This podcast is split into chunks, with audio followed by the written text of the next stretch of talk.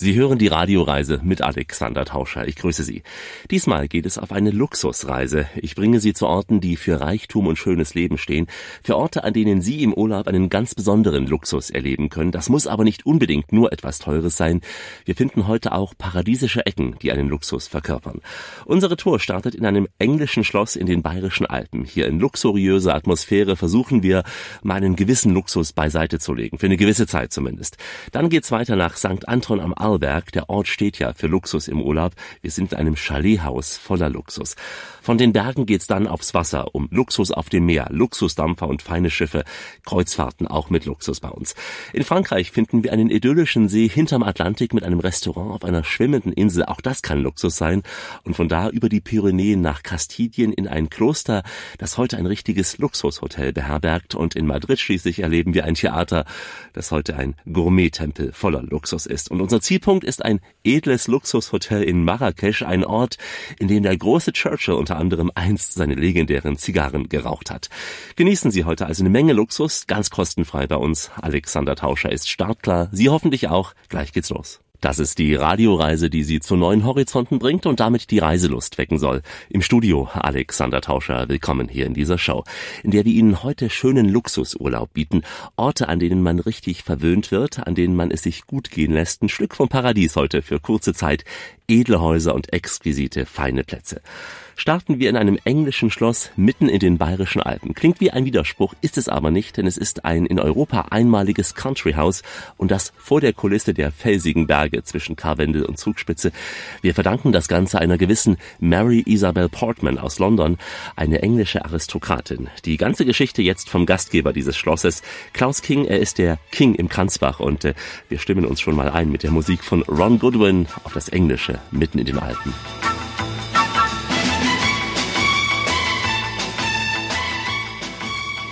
Das war eine englische Lady, das war die zehnte Tochter des Earl Vincent of Portman. Und zwar die Familie Portman ist eine der angesehensten Familien Englands. Und die Familie Portman äh, besitzt auch heute noch den Portman Square in London eins der größten Stadtteile. Das ist im Privatbesitz. Und die zehnte Tochter des Earl Vincent war eine Spur anders. Das heißt, sie war eine hochmoderne junge Dame, eine der ersten Damen in England, die ein Auto hatte und ein Auto fuhr, selber, ohne Chauffeur. Zweitens war sie eine der besten Amateurgeigerinnen Europas und sie war sehr modern. Und diese Moderne hat es dazu gebracht, dass sie nach Deutschland kam. Und zwar, sie hat damals dann Musik studiert in Berlin, Leipzig und Dresden. Und diese Musiklehrer waren viele Professoren aus London und die hatten ihren Sommersitz in Garmisch-Partenkirchen.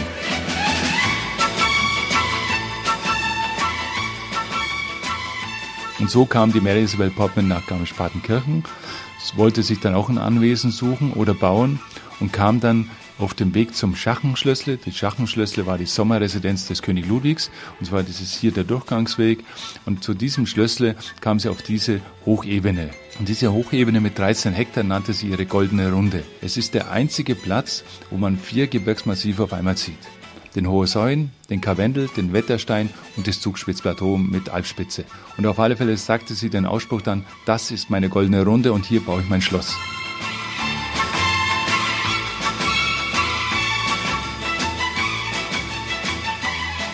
Die junge Dame war sehr impulsiv, sehr was bewegt. So hat sie mit zwei der renommiertesten Art- und Kraftarchitekten aus England, hat sie dann dieses Art- und Kraft-Herrenhaus Schlösschen gebaut und geplant. Das einzige Art- und Kraftschloss außerhalb der englischen Inseln. Art und Kraft ist ja ein Baustil. Es war damals die, die Hommage oder die Renaissance, einfach die Rückbesinnung auf handwerkliche Werte. Der Gedanke war, nach außen sollte es einfach wetterfest sein und innen sollte es Schmuck und schön. Landschaft, deren Schönheit alle Menschen fasziniert.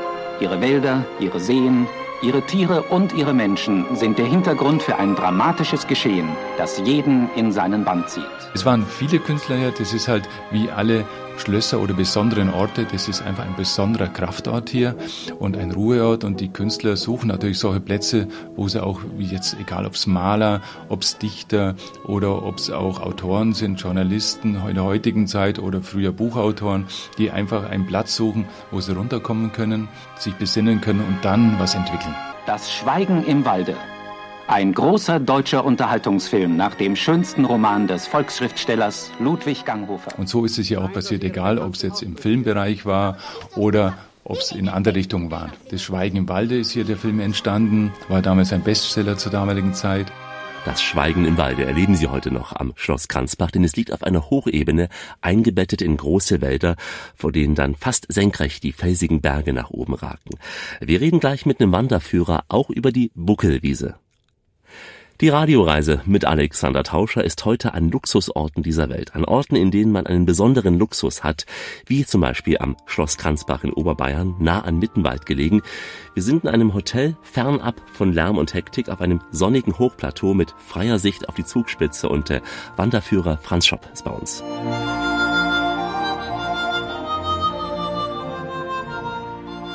Also hier haben wir den einmaligen Blick auf zwei imposante Gebirgsketten. Die eine Kette vom Namen her sicherlich bekannt ist das Karwendelgebirge im Osten von hier aus gesehen und gegenüberliegend mit der Zugspitze als markanter Richtlinie ist das Wettersteingebirge. Zwischendrin abgetrennt durch den Kranzberggipfel und durch die Einspitzen das ist ja hier eine schöne Hochebene, also man läuft sehr lange schön flach über Wiesen.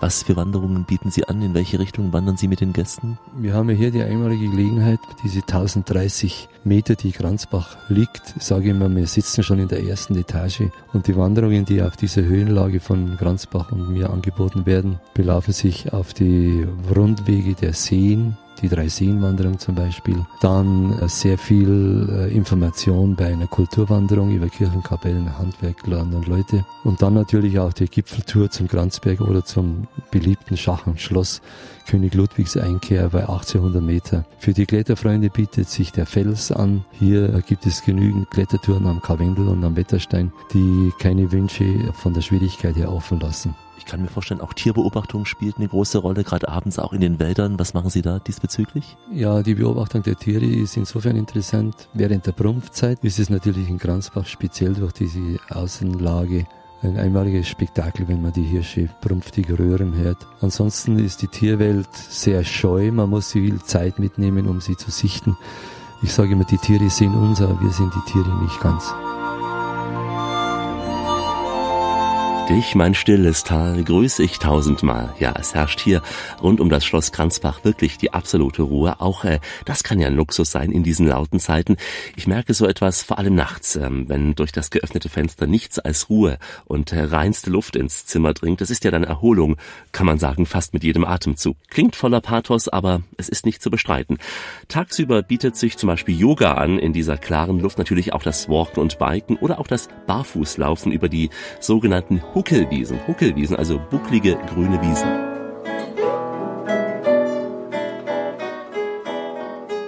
Die Buckelwiesen sind eine Einmaligkeit, die unter den höchsten Naturschutzlevel stehen. Das spricht also Brüssel hat die Hand drauf. Entstanden sind sie aus der Gletscherzeit. Als der Gletscher sich zurückzog, sind diese Buckel hinterlassen worden, die natürlich dann sehr schnell zugeflogen sind vom Buschwerk. Und erst mit zunehmender Besiedelung wurden die Buckelwiesen wieder freigemacht. Und durch diese traditionelle Handbearbeitung ist eine Flora entstanden, die eben schützenswert ist in ihrer Einmaligkeit.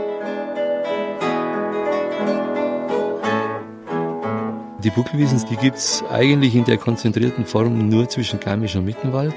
Es gibt sie nicht in Oberstdorf, nicht in Berchtesgaden, nicht in Südtirol. Das ist eine sehr interessante Flora, durchsetzt mit Kräutern, angefangen von der Enzianblüte, die einmalig ist hier im Mai, dann über die Schlüsselblumen, Orchideen, Knabenkraut, Akelei ist sehr stark vertreten.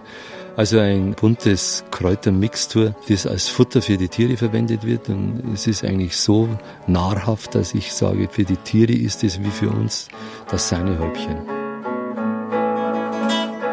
Das also ein Luxusessen für die Tiere. Und äh, die ganz großen Tiere, die leisten sich den Luxus nebenan, nämlich im Schloss Elmau zu residieren. Bekannt natürlich durch den Gipfel der großen Staatschefs, aber auch äh, so inzwischen eine richtige Legende, das Schloss Elmau.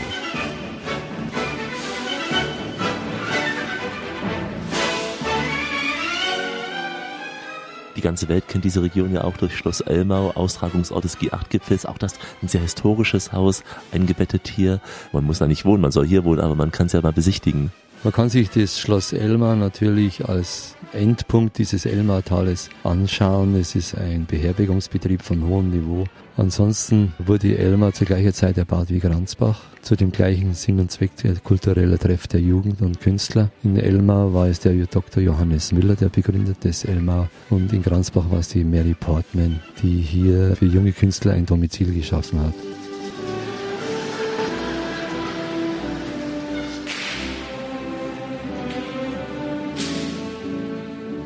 Sie sind ja schon lange hier im Einsatz, kann man sagen. Wen haben Sie schon alles hier getroffen? Mit wem waren Sie schon auf Wanderungen? Was für Geschichten fallen Ihnen da ein, so im Rückblick? Das ist sehr schwierig für mich als Wanderführer, Künstler mit hohem Niveau zu artikulieren. Ich habe mir es zur Devise gemacht. Ich frage nicht, wer er ist und was er ist und wie er ist.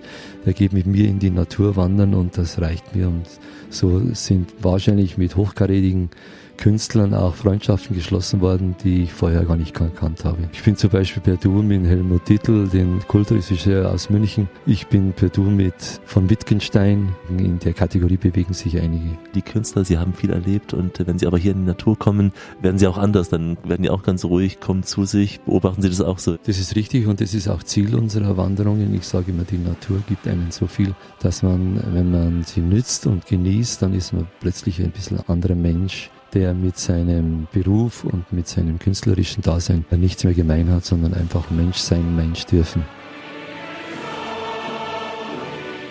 diesen ganzen Pomp and Circumstance braucht man eben nicht in der Natur. Das sind eben auch Orte, in denen man sich auch den Luxus leisten kann, mal abzuschalten, völlig abzuschalten vom Alltag und einfach den Ballast abzuwerfen. Wir gönnen uns gleich den Luxus mal Nichts zu essen klingt wie ein Widerspruch für Alex Tauscher. Ob ich's durchhalte, Sie erfahren's gleich. Und wie das auf eine Radioreise gehen soll ebenfalls. Also bleiben Sie bei uns. Hier ist Urlaub angesagt. Das ist die Radioreise mit Alexander Tauscher. Grüße Sie. Eine der spannendsten Reisen ist die Reise in unseren eigenen Körper. Klingt pathetisch, auch das ist wahr. Und diese Reise unternehmen wir jetzt und schauen mal, ähm, wie wir unseren Körper möglichst entgiften, entschlacken. Denn nur wenn der Körper innerlich im Gleichgewicht ist, äh, geht's uns wirklich gut. Dieses Wissen ist die Basis des ganzheitlichen Wellnessansatzes, der sich nicht allein auf äußerliche Anwendungen bezieht, wie zum Beispiel Massagen und Körperpeeling, die auch zum schönen Wellnessurlaub ohne Zweifel gehören. Ähm, manche entschlacken einmal im Jahr zu Hause und äh, verordnen sich dann selbst eine strenge Diät. Ähm, wenn das dann noch so mit dem Stress gepaart ist, der aus dem Büro kommt, dann äh, kann das besonders anstrengend sein. Daher ist äh, vielleicht ja ein Kurzurlaub die bessere Alternative. Vielleicht, Sie probieren es heute mal mit uns gemeinsam. Ich habe mich nämlich darüber mit Dr. Christine Müller unterhalten. Die Allgemeinmedizinerin ist Expertin für das sogenannte Detox. Detox in Kranzbach bei Garmisch-Partenkirchen. An einem wunderbar sonnigen Tag standen wir gemeinsam auf der Terrasse dieses Hotels und schauten auf die Berge und redeten über Gesundheit. Wir stehen hier vor der wunderbaren Kulisse der Alpen im Sonnenschein und reden aber über ein relativ trockenes Thema Detox. Was äh, verbirgt sich dahinter? Detox von Toxin, lateinisch das Gift. Detox heute recht bekannt und geläufig für diesen Entgiftungsprozess gerne genannt, steht aber auch oft auf Bio, auf Tees, auf irgendwelchen gesundheitsorientierten Nahrungsmitteln drauf die Detox-Kur, wie ich sie hier praktiziere, von der Grundphilosophie nach Franz Xaver Meyer, der österreichische Fastenarzt, wo es um die Schonung, Schulung, Säuberung des Verdauungstraktes geht, wo es um die Körpermitte geht, wie verdaue ich, was verdaue ich gut, Selbsterfahrung zu machen, Essschulung zu machen. Und dieses Thema kann durchaus mit Kulinarik und mit Genuss verbunden sein. Man fühlt sich danach leichter, man ist entschlackt auch im Gehirn, in den Gedanken, klarer und wieder vitaler in seinem Alltag danach. Man hat die Möglichkeit, die Nahrung wieder besser aufzunehmen, mehr zu profitieren.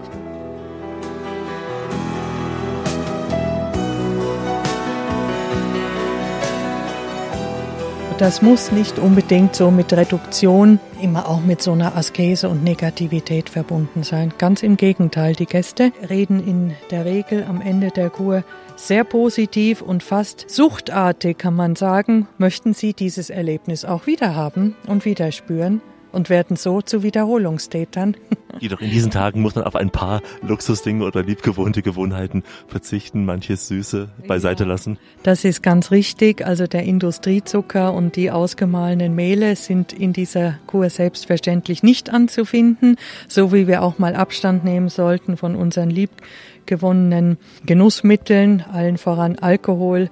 Die Raucher sind schon oft gut bedient, wenn sie zumindest hier weniger rauchen. Das muss man einfach abschätzen. Viele können aber auch ganz verzichten auf dieses kleine Laster oder größere Laster, je nachdem. Und um die Schonung zu erreichen, brauche ich natürlich schon von der Menge ein bisschen weniger. Aber in der Regel tut man sich leichter mit dieser Reduktion, als man denkt. Der erste Abend ist schwer, der erste Tag, aber dann läuft's oft wie geschmiert gibt es so wie ich so ein paar Abbrecher oder es auch Menschen, die dann doch zwischendrin sündigen, die heimlich doch mal zum Buffet gehen oder abbrechen die Behandlung? Was ist Ihre Erfahrung? Meine Erfahrung ist so, dass die meisten ganz gut bei der Stange gehalten werden.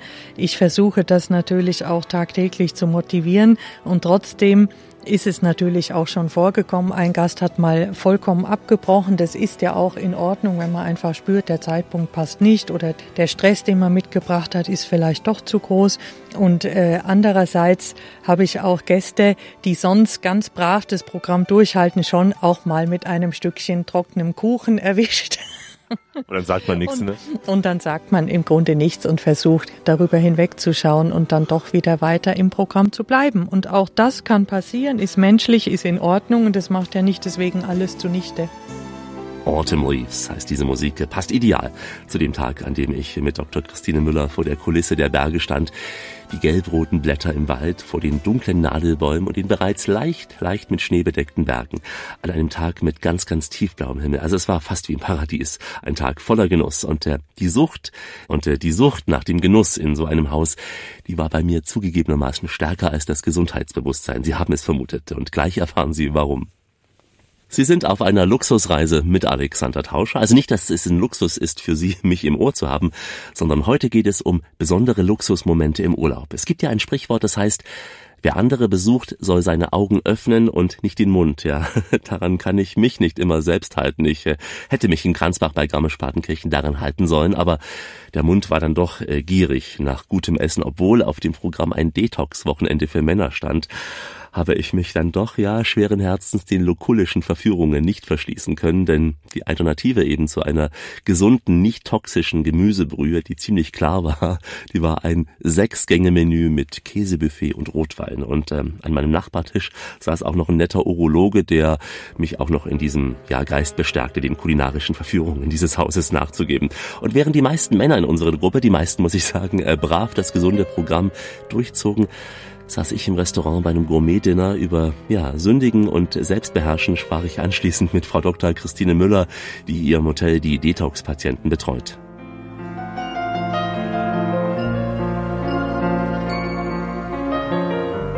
Was sagen Sie demjenigen, der jetzt sagt, Mensch, hier ist so ein tolles Buffet abends und man wird sogar beim Ausgang vom Restaurant noch mit der Ingwer-Schokolade verabschiedet. Äh, ich gehe zum Detoxen lieber ins Kloster. Warum gerade auch hier oder was ist der Vorteil? Der Vorteil ist, dass manche trotz allem, auch wenn sie etwas Reduktionistisches machen wollen, genießen, andere Menschen zu sehen, die sich wohlfühlen und einfach äh, auch ein gutes Essen haben. Wobei ich trotzdem diesem Gast dann empfehle, unser Haus bietet hier alle Möglichkeiten von der Großzügigkeit der Räumlichkeiten, nicht im Restaurant zu essen, wo die anderen das Sechs-Gänge-Menü haben, sondern vielleicht an der Bar oder im Peacock Room oder in unserem gelben Salon, in der Kitchen oder auf dem Zimmer alle Möglichkeiten sind da und jemand, der sich schwer tut, zu widerstehen bei dieser wunderbaren Vielfalt, sollte natürlich eher das Restaurant meiden für das Detox-Abendessen. Da gebe ich Ihnen vollkommen recht und das kann man einfach steuern.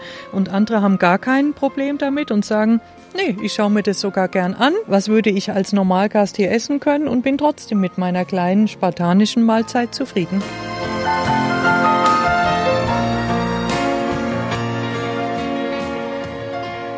Sind vor allem Frauen, die das hier machen? Ja, doch so Pi mal Daumen, so überrissen würde ich jetzt sagen 80, 90 Prozent Damen mittleren Alters, die schon eher sehr gesundheitsbewusst orientiert sind, die schon sehr viel über Ernährung wissen und die das Ganze einfach noch intensiver praktizieren wollen oder fein modulieren, noch kleine Umstellungen in ihrem Leben anbringen wollen oder neue Erfahrungen sammeln wollen. Oder auch schon mit anderen Kuren, sprich Ayurveda, Erfahrung haben und sagen, ah, jetzt schaue ich mir das nochmal an, wie macht das Kranzbach so eine Entgiftungskur mit der Frau Dr. Müller gemeinsam. Wie oft empfehlen Sie gemeinsam mit den Patienten so eine Detoxkur? Einmal im Jahr, zweimal, einmal in zwei Jahren? Ich würde sagen, einmal im Jahr ist ein sehr guter Richtwert. Für manche darf es auch zweimal im Jahr sein, das ist aber eher selten. Aber viele Menschen, die äh, diesen positiven Benefit einfach am eigenen Leib gespürt haben, kommen automatisch einmal jährlich und wollen das wiederholen, weil sie wissen, dass es gut ist. Weil ja ein Ziel auch ist, und damit zur Schlussfrage, auch bewusster im täglichen Leben mit dem Essen umzugehen. Ganz wichtig, um das geht es. Wir sprechen heute immer von der Nachhaltigkeit und klar ist es in diesem Bereich auch nur wirklich nachhaltig wirksam, wenn ich etwas hier lerne, was ich ein Stück weit nicht in dieser Perfektion, aber was ich ein Stück weit als Lebensstilveränderung positiv mit in den Alltag nehmen kann. Das ist absolut das gewünschte Ziel dieser Selbsterfahrung hier. Und da es eine Selbsterfahrung ist und der Gast es wirklich am eigenen Leib spürt, tut er sich leicht, auch etwas wirklich mitzunehmen nach Hause.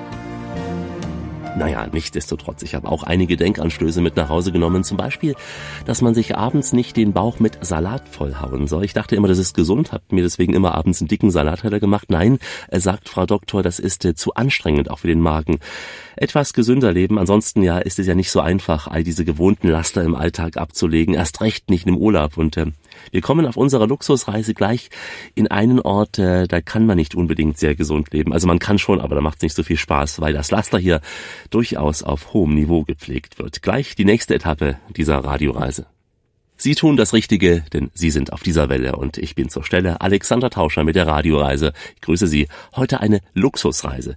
Wir sind jetzt in einem Ort, der für Luxus steht, einer der bekanntesten Skiorte dieser Welt. Wir sind in St. Anton am Arlberg mit schönen Pisten, mit Schnee, mit Bergen ohne Ende hier, Schnee meistens zumindest. Nightlife und eine Gastronomie von Weltformat zeichnen diesen Ort aus. Ein Urlaubsort mit einer ganz, ganz hohen Zahl von Haubenrestaurants, mit vielen Promis, weil hier so viele, wahnsinnig viele Vier- und Fünf-Sterne-Hotels sind. Einer der Orte mit den meisten Luxushotels, einer der Hotspots für die Reichen und Schönen. I Yeah, High Society. Die mag St. Anton am Arlberg, aber nicht nur. Es ist ein Wintersportort für die, die gern mal im Luxus ihren Urlaub verbringen, aber auch für den Otto Normalurlauber. Denn es gibt sie noch, die kleinen Geheimtipps für günstige Pensionen äh, oder auch Hotels mit dem gewissen Extra. Lassen Sie mich kurz die Geschichte von Johanna und Mikael Landström erzählen. Ein Hotel-Ehepaar aus Schweden. Beide kamen eines Tages hier in diesen Ort, haben sich in ein Haus aus dem Jahr 1952 richtig verliebt ins traditionsreiche Valoga Hotel. Äh, beide haben dieses Haus mit Bedacht und viel Geschmack und auch Sinn für modernes Design renoviert, so modern wie eben die Schweden auch sind. Und man spürt auch hier und da diesen schwedischen Stil, finde ich. In der Lounge zum Beispiel oder auch in der Cocktailbar fühlt man sich so wie im Wohnzimmer. Und äh, im Restaurant sprechen die Kellner außer Deutsch fast alle Sprachen dieser Welt, klein und fein eben. Das ist die Devise der Schweden, klein und fein. Ja, das ist auch die Devise im Eden Rock. Klingt schon nach Luxus. Ja, Eden Rock soll auch so sein. Luxus, ein Fünf-Sterne-Chalethaus, ein neues Luxusbaby in diesem Ort voller Luxus hier. Karl Farner ist der Hausherr in diesem Luxushotel und äh, Sie hören gleich Summen, astronomische Summen, die sind für die meisten und sicher auch für Sie astronomisch, aber wir können ja mal lecken, etwas lecken hier ganz zart am Luxus, einmal da hineinschauen, wo die Reichen und Schönen ihren Urlaub verbringen. Und passen dazu jetzt die Champagner-Polka. Der Name Edenrock, man denkt immer an Garten Eden oder an das Hotel Eden in Berlin und an diesen Lustkönig. Woher kam der Begriff? Côte d'Azur, Antibes, mit einem Verlied, schönste Hotel in Südfrankreich und den Namen merkt man sich. Dann denkt man über Namen nach. Schlosshotel war der erste Name, aber zu viele Schlosshotels gibt es schon in Tirol. Dann kam Edenrock und jetzt bleibt es Edenrock. Also noch härter in Tirol mit CK. Es ist ein Chalethaus für unsere Hörer zur Beschreibung. Man kennt Chaletdörfer, man kennt einzelne Chalets. Wie muss man sich vorstellen, ein Chalethaus? Ein Chalethaus ist einfach gemütlich, cozy, wirkt nicht wie ein Hotel, ist, ist, ist kleiner strukturiert und hat weniger Betten und ist einfach urgemütlich und wirkt wie ein, ein eigenes Wohnzimmer in den Alpen. Man kann sogar einen eigenen Koch mit engagieren hier. Man kann sich den Koch natürlich in die Suite holen. Wenn man jetzt nicht bei 20 Gästen nicht in der Tiroler Stube essen will, holt man sich den Koch in die Suite und frühstückt getrennt von den anderen Gästen. Für was für Gäste ist das konzipiert? Sollen hier auch mal Promis wohnen? Also natürlich wird es sein. Es wird auch sein natürlich, dass manchmal äh, das ganze Haus noch von einer Familie gebucht wird und da werden halt zwei, drei Zimmer leer gelassen, um einfach die Exklusivität zu haben. Das passiert in diesen Häusern immer wieder.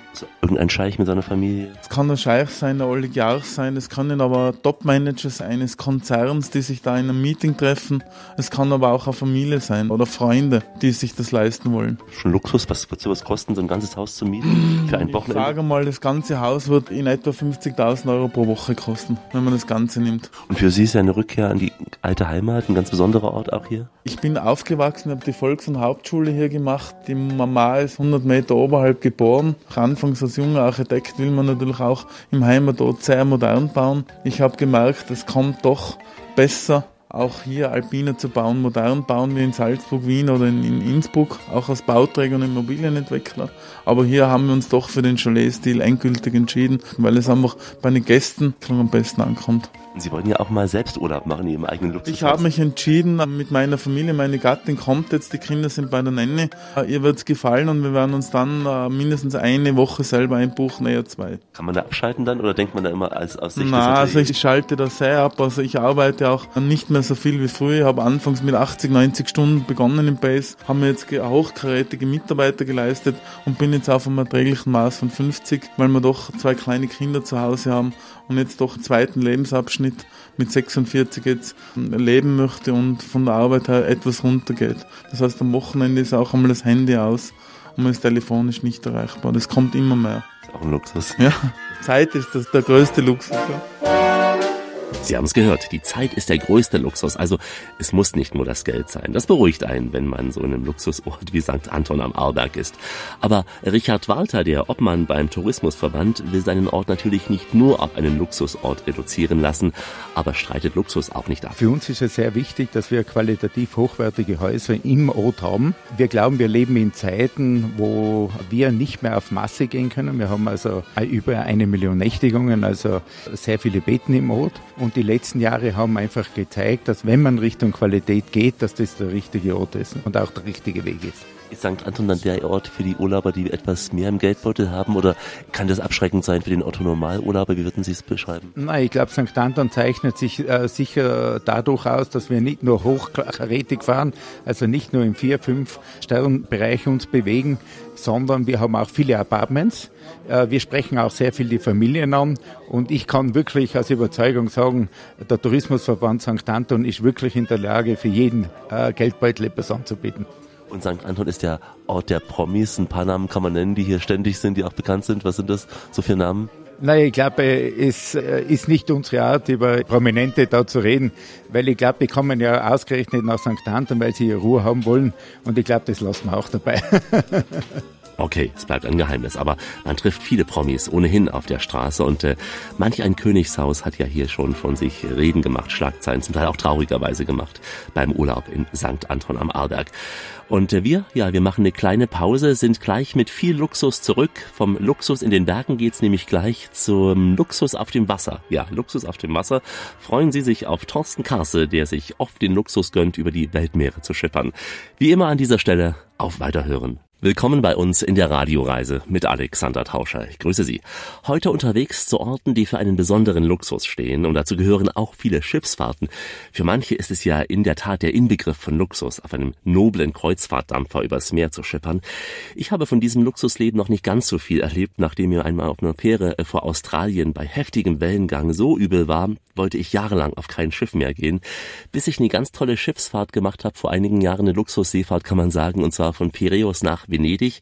Da bekam ich wieder Lust aufs Kreuzfahren, hatte dann auch die Gelegenheit, äh, eine aufregende und ziemlich verrückte Kreuzfahrt mit Disney auf die Bahamas zu erleben und äh, war schließlich auf einer schönen, wenn auch nicht ganz so luxuriösen Ostseekreuzfahrt unterwegs gewesen, aber auf einem Schiff, äh, das früher zu DDR-Zeiten einmal das Luxusschiff des Ostens war, die ehemalige Völkerfreundschaft, damals noch MS Azores. Mein Kollege Thorsten Kassel gönnt sich jedes Jahr mindestens, mindestens eine Kreuzfahrt und das aus gutem Grund, denn er ist Chefreporter bei Onboard Radio Radio. Das ist äh, nicht nur Luxus für ihn, es ist auch die Arbeit, übers Meer zu reisen. Also fast schon rein dienstlich ist da das Luxusleben. Thorsten ist also der Experte fürs Kreuzfahren und für Luxusschiffe und daher immer wieder auch ein gern gesehener Gast hier bei uns in dieser Show. Grüß dich, Thorsten. Hallo Alex, ich freue mich, dass ich mal wieder mit dabei sein darf.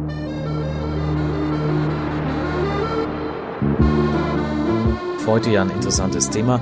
Luxus ist für jede Reederei sehr, sehr wichtig. Man möchte ja schließlich jeden Kundenbereich auch abdecken. Wobei man sagen muss, es gibt einige Reedereien weltweit, die sich im Luxussegment spezialisiert haben. Und aus deutscher Sicht haben wir da natürlich ein Aushängeschild schlechthin, nämlich Hapag-Lloyd. Hapag-Lloyd hat zwei Schiffe, die zu den besten der Welt zählen, mit der MS Europa und seit dem Jahr 2013 natürlich auch die MS Europa 2. Das Besondere bei diesen Schiffen, sie sind klein, im Verhältnis zu den Gigalinern, die man beispielsweise in den Fernsehdokumentationen des Öfteren sieht. Sie sind also mit maximal 500 Gästen beispielsweise auf den sieben Weltmeeren unterwegs, können deswegen auch intime kleine Häfen anfahren und da reden wir natürlich auch über Luxus, dass man mal Ecken dieser Welt zu sehen bekommt, die sonst mit Sicherheit nicht jeder sehen kann.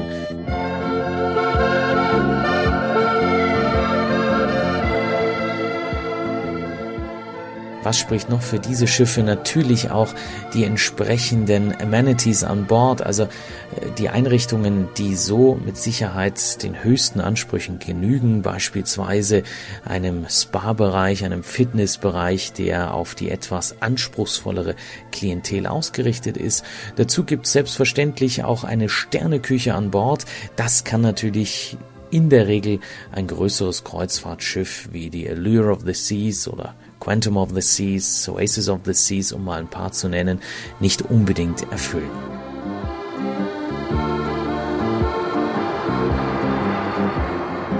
International auch sehr interessant aus meiner Sicht und vielleicht in Deutschland nicht jedem ein Begriff. Ponant, das sind die Franzosen, die insgesamt mit gerade einmal fünf Schiffen derzeit unterwegs sind, sind yachtartige Schiffe, muss man sagen, sogar noch etwas kleiner als die MS Europa und die MS Europa 2. Deswegen kann man noch einen Hauch exklusivere Kreuzfahrten sogar anbieten, darunter Expeditionskreuzfahrten, die mit Sicherheit zum Highlight schlechthin im Leben eines jeden Menschen, der gerne Kreuzfahrten unternimmt.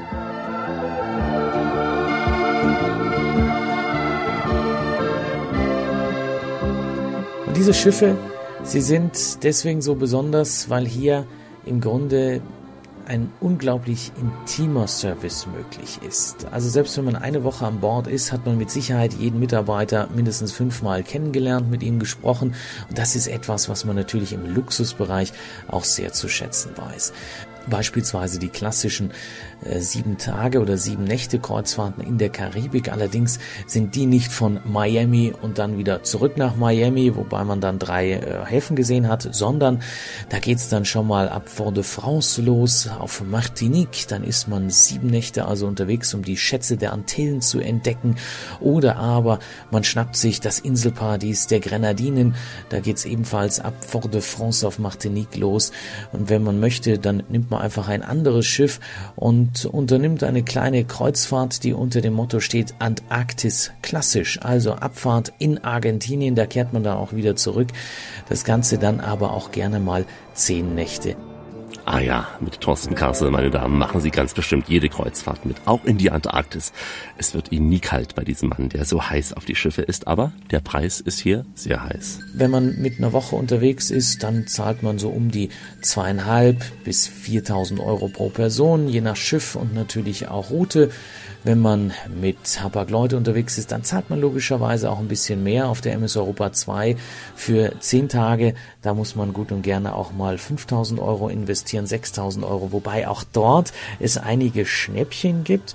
Beispielsweise gibt es die sogenannten Repositioning Cruises, das heißt wie zum Beispiel eine Transatlantik-Überquerung. Da ist man dann auch 10, 12 Tage unterwegs, zahlt aber nur in Anführungsstrichen pro Person um die dreieinhalb bis 4.000 Euro.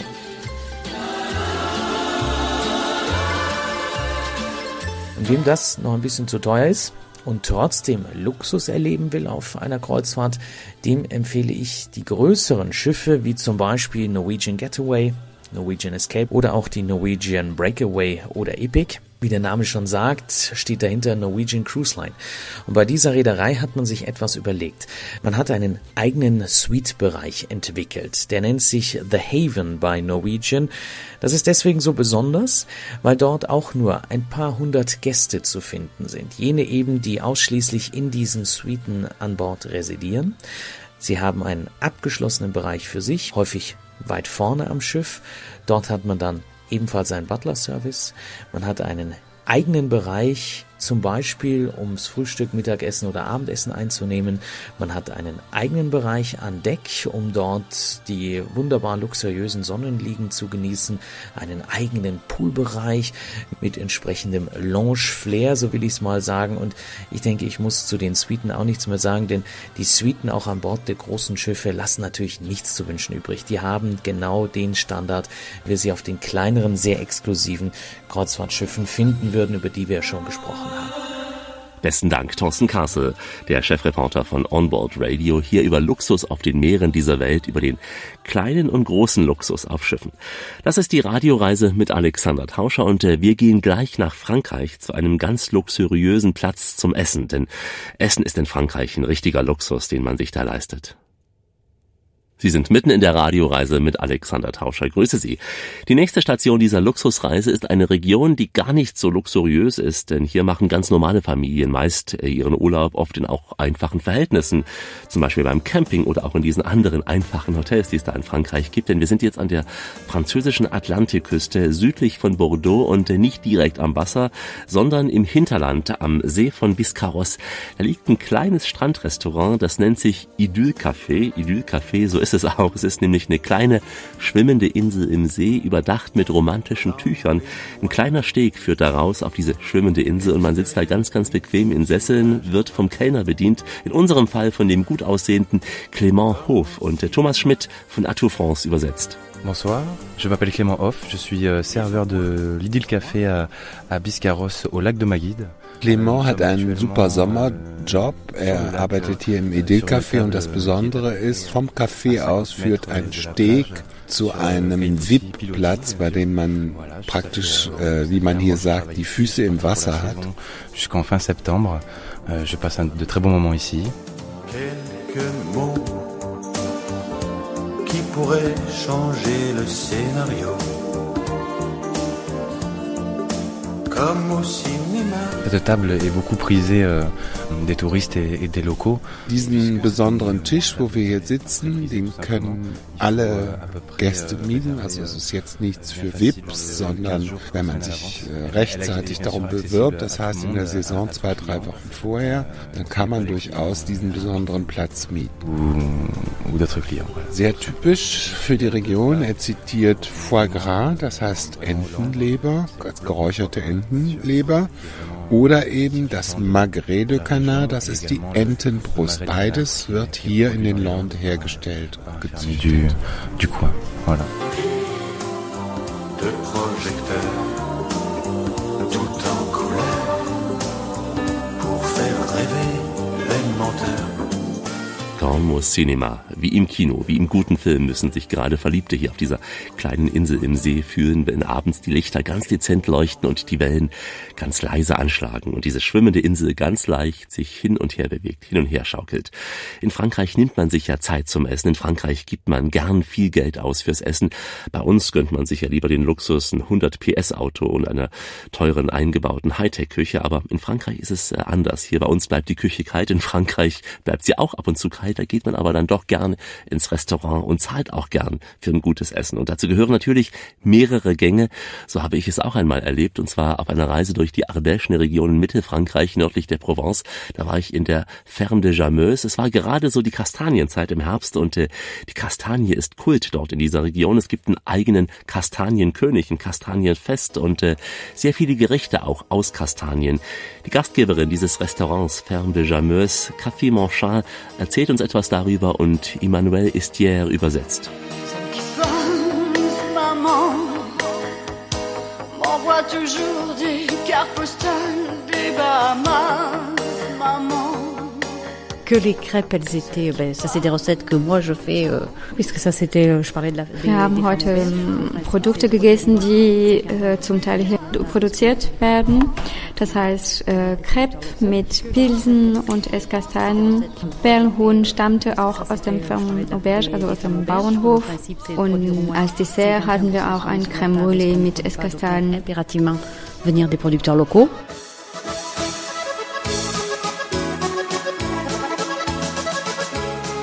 In einer Fermauberge muss man 51 Prozent der Produkte anbieten, die äh, aus dem Bauernhof stammen.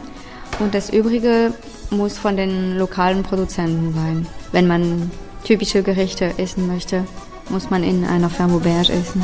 Ja, Crepe mit Kastanien, Perlhuhn mit Kastanien, dann noch Käse sowie Creme Brûlée mit Kastanien. Das Ganze mit einem schönen Rotwein abgerundet aus der Ardèche. Ach ja, damit haben wir bewiesen, dass Frankreich das Land der Liebe ist, bei der Liebe unbedingt auch durch den Magen geht. Wir gehen nun von Frankreich aus nach Süden. Wir streifen den noblen Badeort Biarritz. Da gibt es ja auch ein Haus übrigens, das für einen absoluten Luxus steht.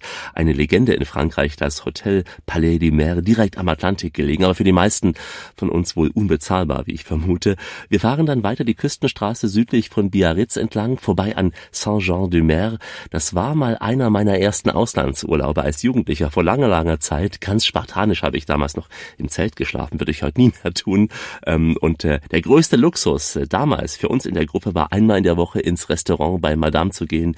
Da gab es nämlich ein Coq au vin, ein Hühnchen in Rotweinsauce. Ja, wir fahren die Straße jetzt weiter, die ich damals auch gefahren bin. Eine enge, kurvenreiche Bergstraße über die Pyrenäen und erreichen Spanien, die Küstenstadt San Sebastian, fahren weiter nach Süden, bis wir in Kastilien sind, ja, und hier in Kastilien erreichen wir einen richtigen Luxusort. Gleich, gleich checken wir da ein.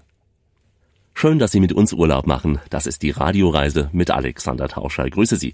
Heute eine Luxusreise. Ich bringe Sie zu Orten, in denen man es sich richtig gut gehen lassen kann. Oft auch ganz exklusive Orte, wie der jetzt nämlich. Wir sind mitten in den Weinbergen von Kastilien in Spanien.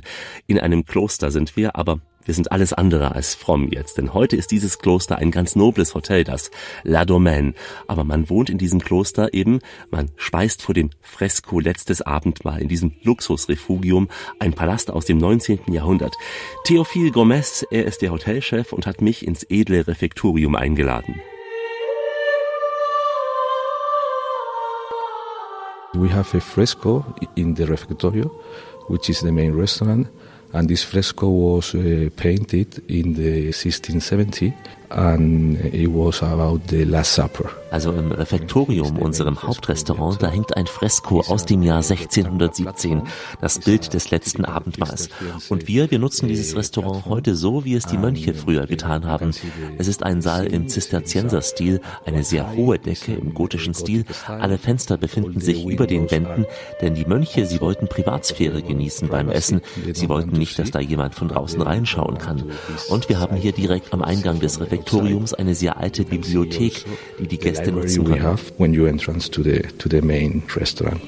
Ein festliches Sieben-Gänge-Menü vor einem Fresko, dem letzten Abendmahl. Das ist schon ein besonderer Luxus hier in diesem ehemaligen Kloster Abadia Retuerta. Es liegt mitten in den Weinbergen von Sadron de Duero, also nah am Fluss Duero. Eine absolute Ruhe in diesen Bergen und natürlich auch in diesem Kloster hier, in der uns Theophil nun durch die Abtei führt. It was an uh, old uh, abbey from the 12th century.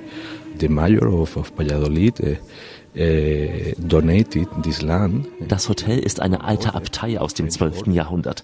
Das Land, auf dem es steht, wurde der Kirche im Jahr 1143 von Donar Mayor, der Tochter des Lord von Valladolid, als Grundbesitz und Wein gespendet und ihr Neffe Sancho Anchores, er gründete hier das Kloster Abadia Santa Maria de Retuerto. Er stellte es dem Orden zur Verfügung. Dieser Orden, der bis dahin vor allem in Frankreich verbreitet war, der hatte großes Interesse an der Kunst. Das zeigen die vielen Fresken als erstes spanisches Kloster dieses Ordens wurde es im Jahr 1931 zu einem historisch-künstlerischen Denkmal von nationalem Interesse erklärt. Ja, und später unter der Federführung eines italienischen Architekten wurde das Gebäude sorgfältig und liebevoll restauriert und eben zu einem Luxushotel umgebaut. Die historischen Grundmauern dieses Klosters, die blieben erhalten. Ja, und im März 2012, da wurde das Gebäude als Fünf-Sterne-Luxushotel eröffnet. On the on the restoration of the abbey, and we opened in 2012.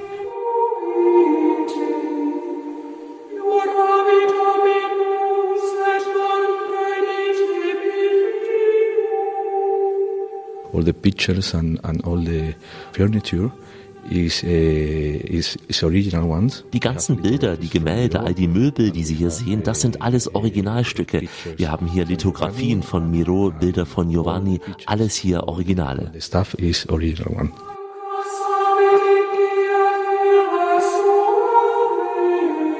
We have it, we have original pieces in room, we have original Hier hängen Originalbilder in den Zimmern und Suiten, in den Gängen und in der Lobby. Es ist wie ein kleines Museum. It's like a, a little museum, the hotel. Aus den ruhigen Weinbergen von Kastilien geht's gleich ins aufregende Madrid, in die pulsierende Metropole zu einem Ort mit besonderem Luxus. Froh schlägt das Herz im Reisekittel, vorausgesetzt man hat die Mitte. Ja, bei uns brauchen Sie keinen einzigen Cent. Hier ist Ihr Urlaub gratis, aber alles inklusive. Wo gibt's das? Na, nur in der Radioreise. Willkommen bei uns, sagt Alexander Tauscher. Heute eine Luxusreise, ganz kostenfrei für Sie. Wir sind jetzt nämlich in Madrid, in der natürlich vor allem nachts das Leben richtig tobt, in den Tapas-Bars und Restaurants, in den Musikkneipen, auf den Plätzen und Straßen. Aber ich bringe Sie jetzt in einen ganz besonderen Luxustempel, nämlich in einen Gourmet-Tempel ins Platea Madrid. Früher das Traditionstheater von Carlos III. Heute eine Bühne mit Restaurants und stellen Sie sich das so vor wie ein Riesentheater, also wirklich ein großes Theater. Auf den Rängen befinden sich aber nicht die Gäste mit ihren Stühlen, sondern Cafés, Bars, Restaurants. Unten auf der Bühne spielt Live-Musik und die Gäste sitzen und stehen drumherum, genießen zum Beispiel Tapas. Das Ganze verteilt über vier Etagen mit Restaurants, also Restaurants, die auch Michelin-Sterne haben. Ein Hotspot mit mehr oder weniger Luxus mitten in Madrid. Martin Marfoul hat mich durch diesen Gourmet-Tempel geführt.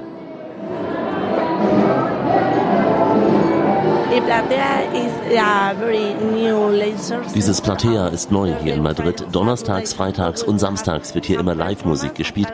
Wir sind jetzt im dritten Stock auf dem Balkon. Hier gibt es zum Beispiel Gin Tonic, wenn Sie einen wollen, ja? So, if you prefer, always you can eat in Platea. Sie haben hier italienische Küche oder auch mexikanische, alles ganz einfach. Und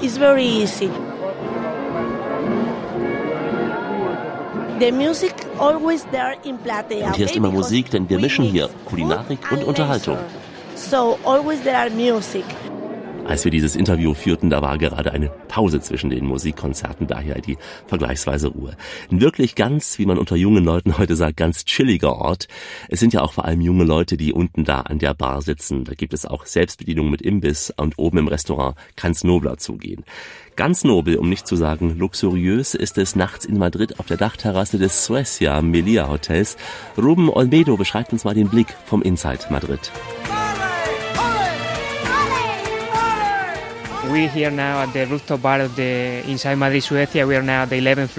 Diese Dachterrasse in der 11. Etage ist einer der Orte, der sehr in ist in Madrid und hat den 360-Grad-Blick über die Stadt. You have 360 degree view over the entire city.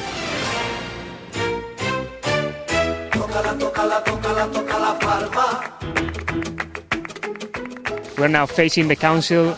You can also see the Navy, Navy Museum. You can see the Prado Museum on the right. Wir sehen hier das Regierungsgebäude, das Marinemuseum, das Prada-Museum da drüben.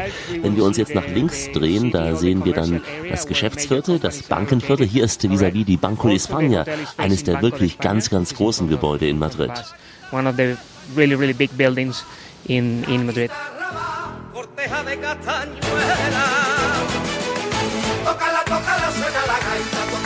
Tócala, tócala, Galicia baila con niña rubia, muy en plata. Y bailan aragonesas, otras de belleza, virgen del Pilar.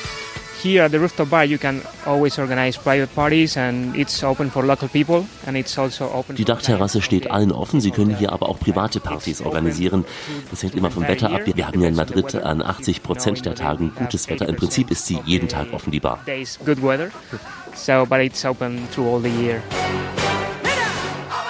Diese feurige Musik gehört zu Spanien. Contordes de Hispanes. Es geht auf so einer Dachterrasse aber meistens relaxter, loungiger zu. Wenn Sie hier Ihren Gin Tonic genießen, dann können Sie sich davor auch schlau machen. In puncto Gin Tonic bei einem Gin Tonic Seminar im Hotel. Ramon Parra hält solche Kurse, bei denen auch man selbst mal richtig schön seinen Gin selbst zusammenmixen kann. Sie hören es ja schon. In Spanish, we have a, a flavor of gin tonic. Wir in Spanien lieben den Gin Tonic und wollen Ihnen zeigen, wie man den herstellt und äh, wollen Ihnen ein wenig über die Geschichte des Gin erzählen.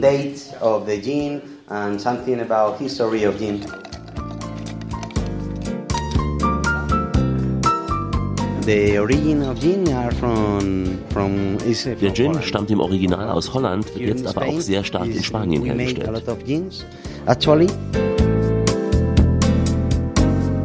The people who used to drink gin uh, since they were young, uh, they like the London dry gin. Die jungen Leute bei uns mögen vor allem den London Dry Gin. Diejenigen, die den Gin mit Tonic mischen, die mögen dann mehr den fruchtigeren, aromatisierten Gin, die roten Früchte, Marty Truth zum Beispiel. Flavored gin, eh, red fruit, more citrus. Es heißt, es heißt, Queen Mum sei so alt geworden, weil sie jeden Tag ein Glas Gin getrunken habe. Na, betrachten Sie diesen Hinweis bitte nicht als Gesundheitstipp, nur als äh, Hinweis, ja. Und wir gehen gleich noch in einen Luxuspalast in Marokko. Die Radioreise geht in die Schlussetappe. Heute eine Reise voller Luxus. Von Nord nach Süd. Von Deutschland über Österreich, Frankreich und Spanien geht's jetzt nach Marokko. In eine Stadt, die an Tausend und eine Nacht erinnert und dort in ein Domizil, das purer Luxus ist. Willkommen also in Marrakesch, in der Stadt der Gaukler und Händler, dort wo in den Gassen die Goldgeschäfte um die Touristen buhlen. Willkommen in einer Stadt mit prächtigen Gasthäusern, auch im Zentrum und einigen Nobelhotels drumherum. Royal Mansour, das ist wohl das angesagteste in Marrakesch, was den Luxus betrifft. In derselben Liga spielt auf jeden Fall das La Mamounia mit, ein Haus mit opulenter Kunst des Orients, ein Haus mit langer Geschichte, verrät der Chef Didier Picot.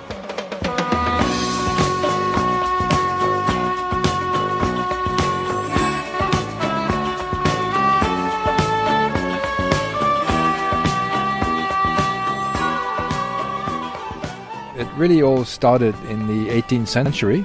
Uh, Nun, es begann im 18. Jahrhundert, als Sultan Abdullah seinem Sohn ein Grundstück als Hochzeitsgeschenk schenkte. Es war sein vierter Sohn, Lamamun, der hier diese 14 Hektar bekam. Viele, viele Jahre wurde das genutzt für private Feiern. Das waren richtige opulente Partys des Prinzen in diesem Wunderwerk von Garten. Und genau in diesem Prachtpark wurde 1923 das Hotel La Mamounia eröffnet. Im Laufe der Jahre gab es einige Erweiterungen und natürlich auch Renovierungen. a series of extension and, and renovation.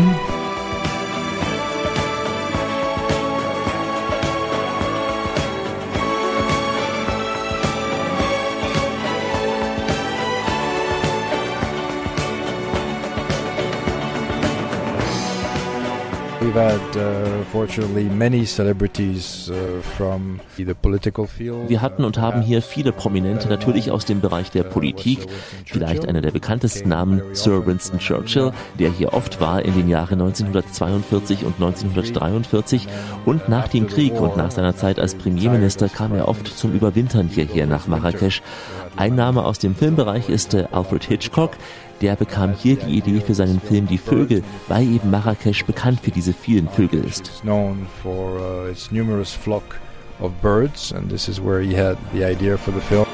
Ja, dieses Musikthema bringt einen doch gleich die Wüste vor die Augen. Caravan von Mike Bad. Wir sind in einer grünen Oase jetzt am Fuße des Atlasgebirges, einem noblen Hotel, wo immer auch wieder die Reichen und Schönen absteigen und abgestiegen sind. Früher zum Beispiel Winston Churchill sehr oft in der Churchill Bar. Da erinnern heute noch Fotos an diesen großen Politiker und äh, wenn dann Gäste ihre Zigarre hier rauchen, ja, da kann man sich schon vorstellen, wie das damals gewesen sein muss. Für das richtige Ambiente sorgt hier unter anderem Kevin Cummings, ein Pianospieler, der extra aus New York eingeflogen wurde. Er sieht aus wie Sammy Davis Jr., ein Entertainer mit Stil. Er könnte einige der amerikanischen Stars auf jeden Fall imitieren. Hören Sie mal. I have a, singing partner, Diane Moore, and we've covered pretty much much of the Middle East, Dubai, Qatar. Mit meinem Gesangspartner Diane Moore war ich bisher vor allem im Mittleren Osten unterwegs, in Dubai und Katar. Bisher war er kaum in Afrika, aber jetzt, äh, jetzt liebt er Marokko. Wenn man dann bei einem schönen Cocktail hier in dieser Bar dem Pianospieler zuschaut und auch zuhört, dann ist es schon ein besonderer Luxus, ein besonderes Gefühl auch, äh, auch zu wissen, dass hier schon Staatsmänner wie Charles de Gaulle oder Nelson Mandela waren, Könige und Weltstars wie Rita Hayworth, die Rolling Stones, Claudia Cardinale oder auch Sharon Stone. Also das sind alles Namen aus der Vergangenheit, die der heutige Barchef Lawson Dugadi auch nur aus den Erzählungen kennt. Bar Churchill ist der älteste Bar in Marrakesch. Winston Churchill, wenn er hat er seinen Winterurlaub in Marrakesch. Äh, immer, er kam zu La Mamounia und äh, er malte er Bilder. Und er sitzt im, in unserer Bar für, für Aperitif. Und mal hat mich gesagt, dass äh, er trinkt Champagne. Ganz bestimmt, ganz bestimmt hat er Champagner getrunken. You must remember this. As time goes by, Casablanca ist ja nur ein paar Autostunden von Marrakesch entfernt. Aber ich vermute mal, Sie werden in Casablanca nicht mehr so viele Orte finden, die Sie an die guten alten Time goes by Zeiten erinnern. Damit geht unsere Luxusreise langsam langsam schon zu Ende. Ja, so schnell vergeht die Zeit hier. Das waren auch nur ein paar wenige Vorschläge. Vielleicht ist Luxus für Sie ja etwas ganz anderes. Das kann die kleine, einfache Berghütte ohne Strom sein, in der man aber den Luxus hat, ganz ungestört eins mit der Natur zu sein. Viele weitere Ideen und Anregungen für einen schönen, manchmal auch luxuriösen Urlaub finden Sie bei uns auf der Website www.radioreise.de. Hier gibt es diese Sendung und alle weiteren auch als Podcast zum Nachhören www.radioreise.de. Bei Facebook gibt's viele Fotos und Infos auch und bei YouTube sogar Filme zu unseren Reisen. Schauen Sie da mal rein und mit Radioreise FM sind wir bei Ihnen auch rund um die Uhr im Ohr. Ich darf mich verabschieden in den Sprachen der Welt die Sie dort hören, wo wir heute mit unserer Luxusreise waren, garantiert. Servus, au revoir, adios, ciao, goodbye, bis vidania, spricht man natürlich auch schon in der ganzen Welt inzwischen, vor allem da, wo es Luxus gibt. Äh, Salam alaikum und Shalom natürlich, der Gruß in die Wüste und äh, Ihnen allen sage ich.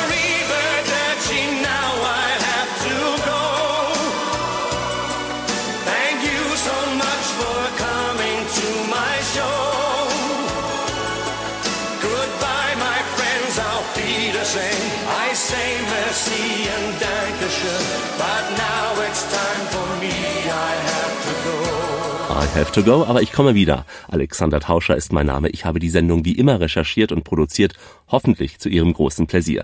Bleiben Sie schön reisefreudig, denn es gibt noch mindestens 1000 Orte auf dieser Welt zu entdecken. In diesem Sinn, wie immer, bis bald.